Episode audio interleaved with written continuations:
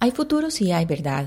Lectura del informe final de la Comisión para el Esclarecimiento de la Verdad, la Convivencia y la No Repetición. Capítulo Colombia Adentro. Relatos territoriales sobre el conflicto armado. Antioquia, sur de Córdoba y Bajo Atrato Chocoano. Vamos en el quinto y penúltimo capítulo, Guerra Territorial, Negociaciones Incompletas y Esquivos Consensos 2002-2016.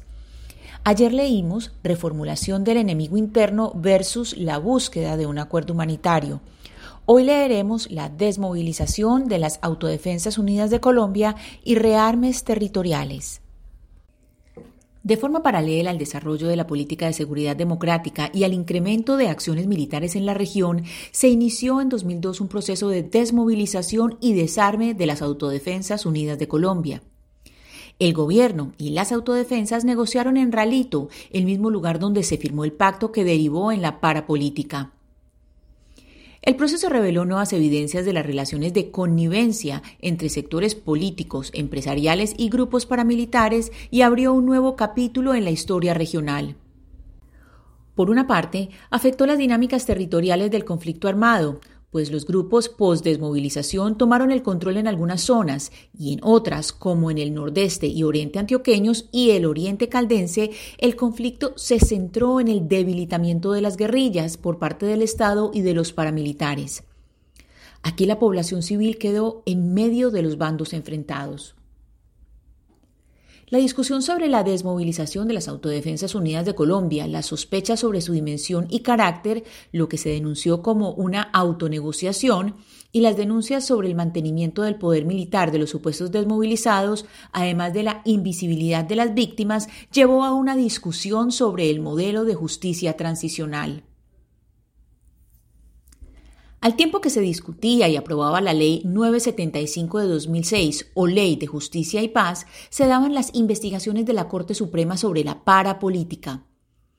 La creación de entidades como el Grupo de Memoria Histórica favoreció la consolidación de un nuevo sujeto colectivo expresado en diversas organizaciones de víctimas, especialmente de aquellas que desarrollaban sus exigencias para ser reconocidas como víctimas del Estado y sus alianzas con grupos paramilitares que en su gran mayoría se articulan en torno al movimiento de víctimas de crímenes de Estado MOVICE y asimismo fortalece otras expresiones que ya existían, como la Ruta Pacífica de las Mujeres, Red de Paz, la Asamblea por la Paz y Madres de la Candelaria, entre otras. En Antioquia, las desmovilizaciones de las Autodefensas Unidas de Colombia a partir del 2003 produjeron varios cambios en las lógicas de la guerra. En Medellín y el Valle de Aburrá, la disputa por el control territorial de la ciudad propició las alianzas entre la fuerza pública y grupos paramilitares, tal como se vio en el caso de la Operación Orión, que terminaron en su victoria conjunta a comienzos del 2003. Por esta razón, el 25 de noviembre de 2003 se pudieron desmovilizar 868 integrantes del bloque Cacique Nutibara, muy pronto, las disputas entre grupos post-desmovilización y la conformación de algunos bloques, como el Héroes de Granada, posibilitaron la reiteración de modalidades de violencia como las desapariciones forzadas, los desplazamientos y la violencia sexual. Según el portal Verdad Abierta, abro comillas, cuando se dio la desmovilización del bloque Cacique Nutibara, los mandos medios y la mayoría de las armas no fueron entregados, en esos mismos días, varios de esos combatientes fueron enviados al municipio de San Carlos, donde comenzó el rearme.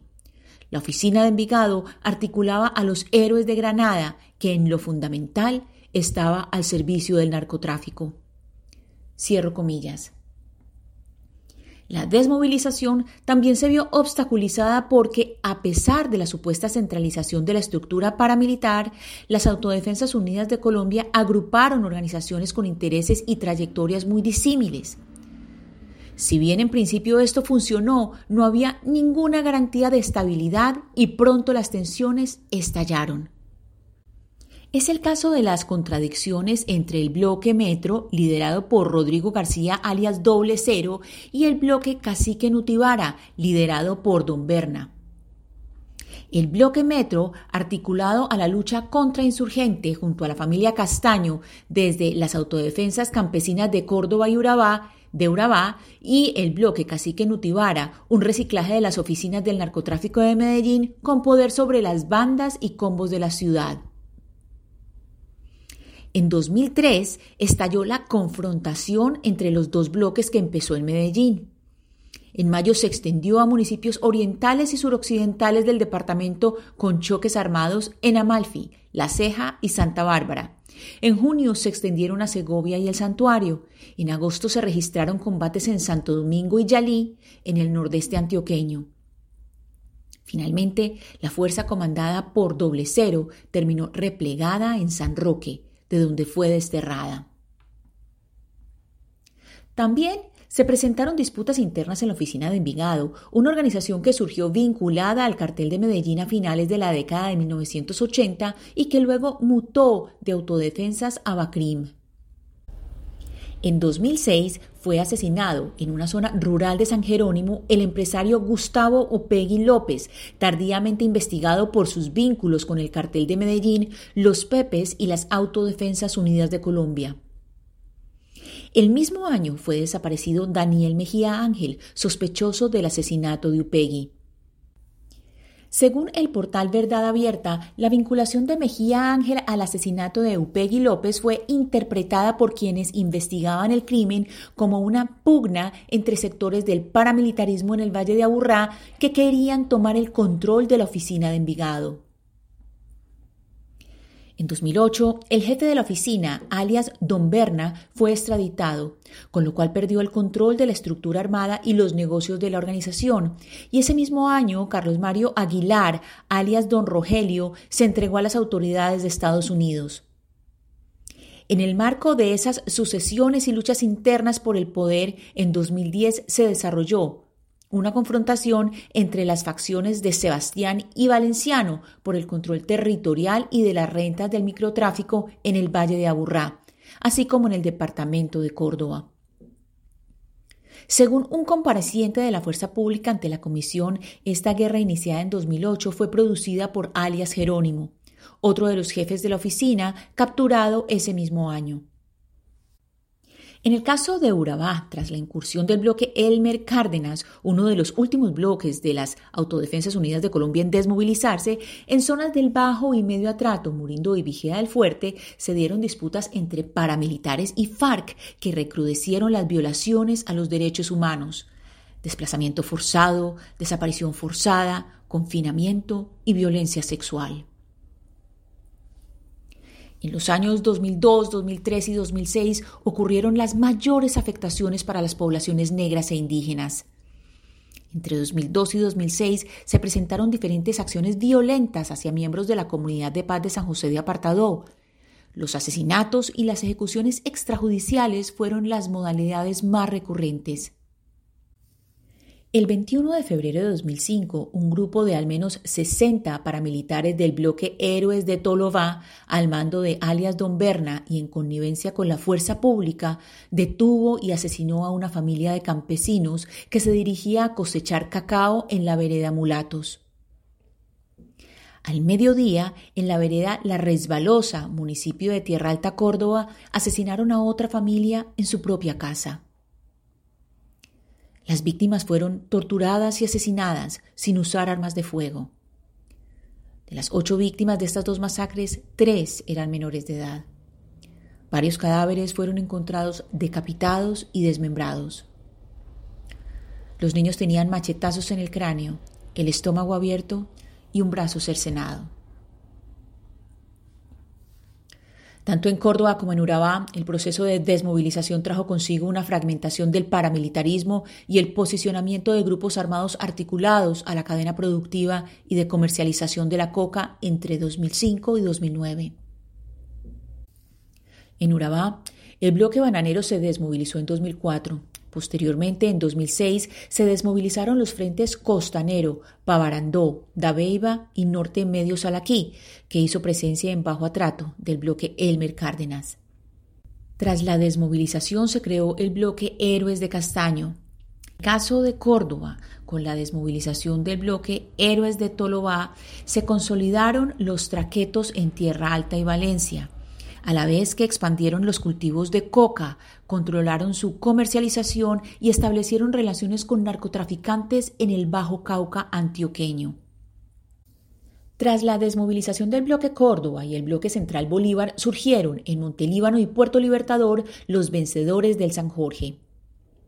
El rearme y la aparición de nuevos grupos pusieron en evidencia las falencias del proceso con las Autodefensas Unidas de Colombia, Grupos post-desmovilización o herederos del paramilitarismo, como los rastrojos, las autodefensas gaitanistas de Colombia o el Clan del Golfo y los Paisas, en ocasiones se aliaron entre ellos y a veces se enfrentaron.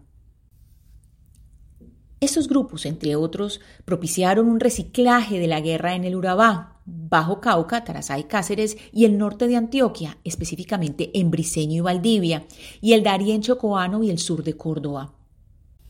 Los distintos grupos, incluido el ejército, buscaron el control armado de estos territorios por su ubicación estratégica, pues son la puerta de entrada al Urabá antioqueño y el Bajo Atrato, corredores importantes para el tránsito de armas y combatientes y para las rutas para el narcotráfico.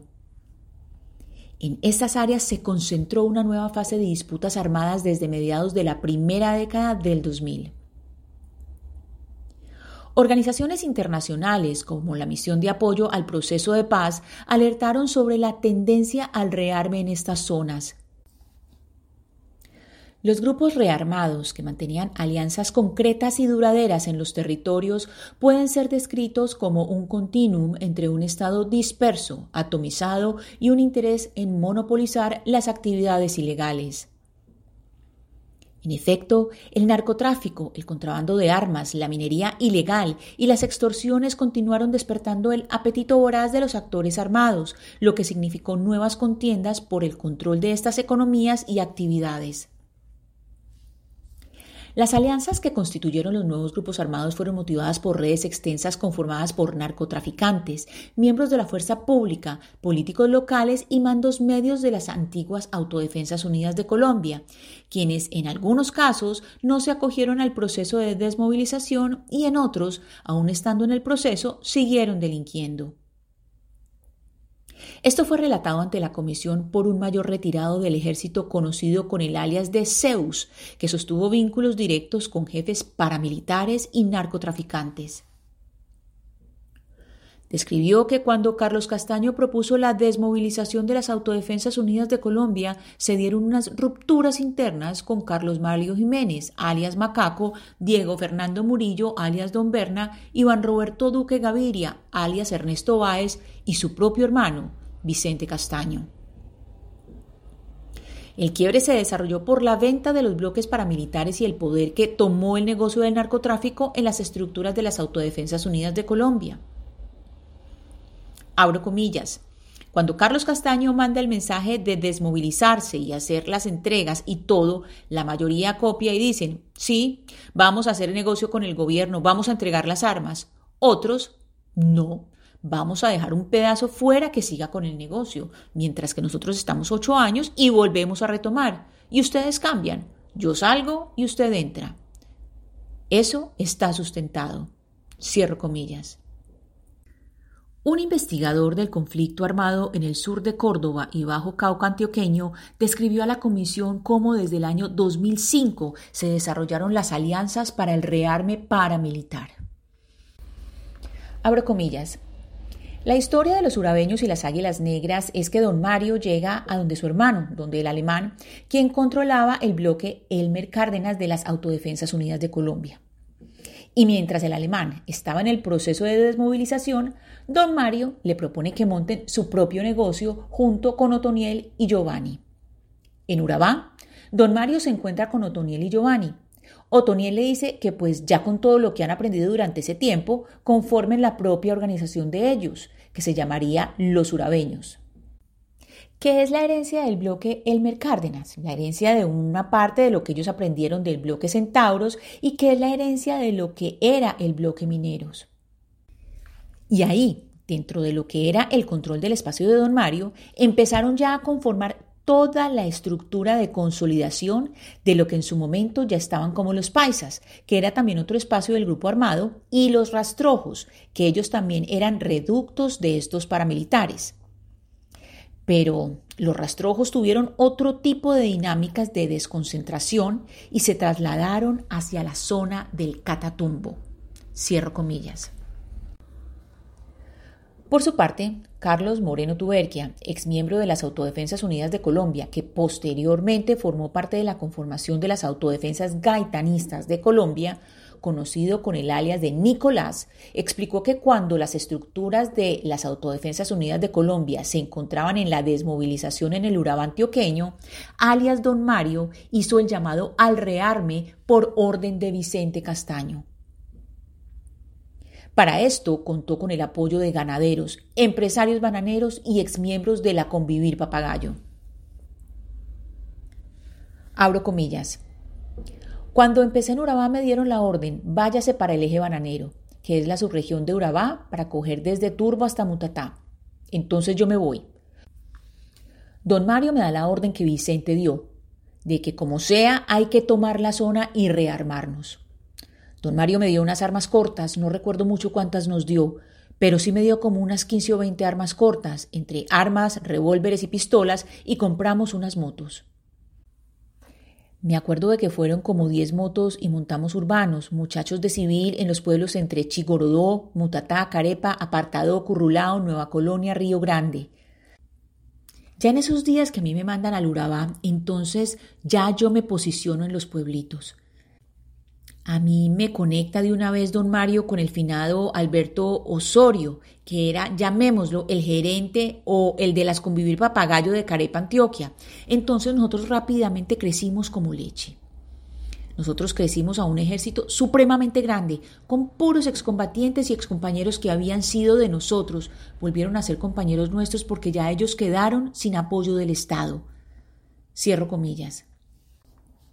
Daniel Rendón Herrera, alias Don Mario, capturado en el 2009, Juan de Dios Úsuga, alias Giovanni, y Dairo Antonio Úsuga, alias Otoniel, tomaron el mando de la estructura recién rearmada en el Urabá y le dieron disciplina y adiestramiento militar gracias a la experiencia que habían adquirido años atrás en el EPL en Urabá y en Córdoba, pero también a su paso por las Autodefensas Unidas de Colombia. En 2008 conformaron oficialmente las Autodefensas Gaitanistas de Colombia.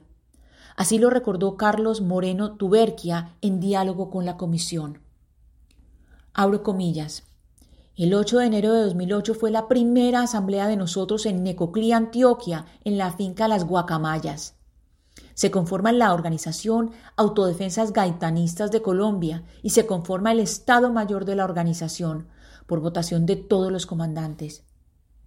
En ese lapso aparece Otoniel. Él estaba por fuera, pero ya Giovanni y Sarley lo invitan a que no se quede por fuera, a que se vincule al proyecto nuevo de la organización. El Estado Mayor quedó conformado por el comandante general, don Mario, segundo comandante, Giovanni, tercer comandante, Otoniel, cuarto comandante, Sarley y quinto comandante, Gavilán. Ahí quedó el primer Estado Mayor de las gaitanistas de Colombia. Ese día se conformaron así. Los otros mandos éramos frentes, no teníamos que ver con el Estado Mayor, como es el caso de mi persona, voluntario, 07, el Zarco estaba ahí. Se conformó el frente del Urabá como tal, el que yo tenía, se puso en honor al comandante Cepillo, Carlos Vázquez. En Turbo se colocó frente central, Necoclí no está ahí. Se conformó el frente de Arboletes, frente Zuley Guerra, en honor a un comandante que lo mataron en el Urabá, que había sido de las autodefensas del bloque norte, era de nosotros, lo mataron unas personas en el Urabá. Entonces queda Zuley Guerra frente central, frente Carlos Vázquez y se conforma el frente de Montería. A ese frente no le colocamos nombre. El Frente ley Guerra en Arboletes lo cogió 07. Ricardo queda de comandante en Tierra Alta. Cierro comillas. Esta violencia reciclada no se dirigió únicamente contra la población civil. También se dieron enfrentamientos entre grupos armados a la vez que acuerdos entre estos y singulares procesos de negociación. Campesinos de las regiones del sur de Córdoba, Bajo Cauca y norte de Antioquia y excombatientes de grupos post-desmovilización contaron a la comisión que en 2001 se dio una negociación conocida como el silencio de los fusiles. Los rastrojos, las autodefensas gaitanistas de Colombia y los paisas pactaron no agredirse entre ellos, así como la distribución de territorios a nivel nacional. El nudo de Paramillo y la región grande del Urabá estaban en esa repartición. El silencio de los fusiles otra vez no duró mucho. Durante 2004 y 2015 las confrontaciones armadas entre los grupos fueron insostenibles. Se pactó la división de corredores y territorios controlados, poco a poco, las autodefensas gaitanistas de Colombia comenzaron a tener el control mayoritario de los territorios de la región. Los rastrojos y los urabeños deciden dividirse el país y los rastrojos se quedan con la costa pacífica, lo que es Nariño, Valle del Cauca, y los urabeños se quedan con el Bajo Cauca y la parte de Urabá y la costa atlántica bajo franquicias. Para 2012, las autodefensas gaitanistas de Colombia contaban con alrededor de 2.000 hombres y tenían presencia en 337 municipios.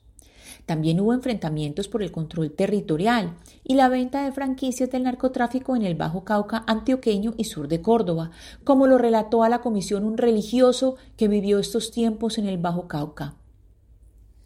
Abro comillas. En 2012 hay una disputa entre estos tres rastrojos, urabeños y paisas. Hay un incremento en violaciones de derechos humanos, hay homicidios selectivos, extorsiones, amenazas a defensores de derechos humanos, hay desplazamientos masivos. Si ustedes pudieran revisar estas fechas, digamos 2012 hasta 2015 y 2018, todo lo que va de 2009, ustedes en temas de desplazamientos se van a encontrar unos picos muy fuertes, porque una de las políticas era sacar gente de sus zonas para poder controlar los territorios de estos grupos. Cierro comillas. El gobierno nacional ha llamado a estos grupos de varias formas, desde bandas emergentes y bandas criminales, BACRIM, grupos armados organizados GAO y grupos armados organizados residuales, GAOR. El cambio de denominación ha estado determinado por las políticas de seguridad y defensa con las que se justificó la militarización de ciertos territorios.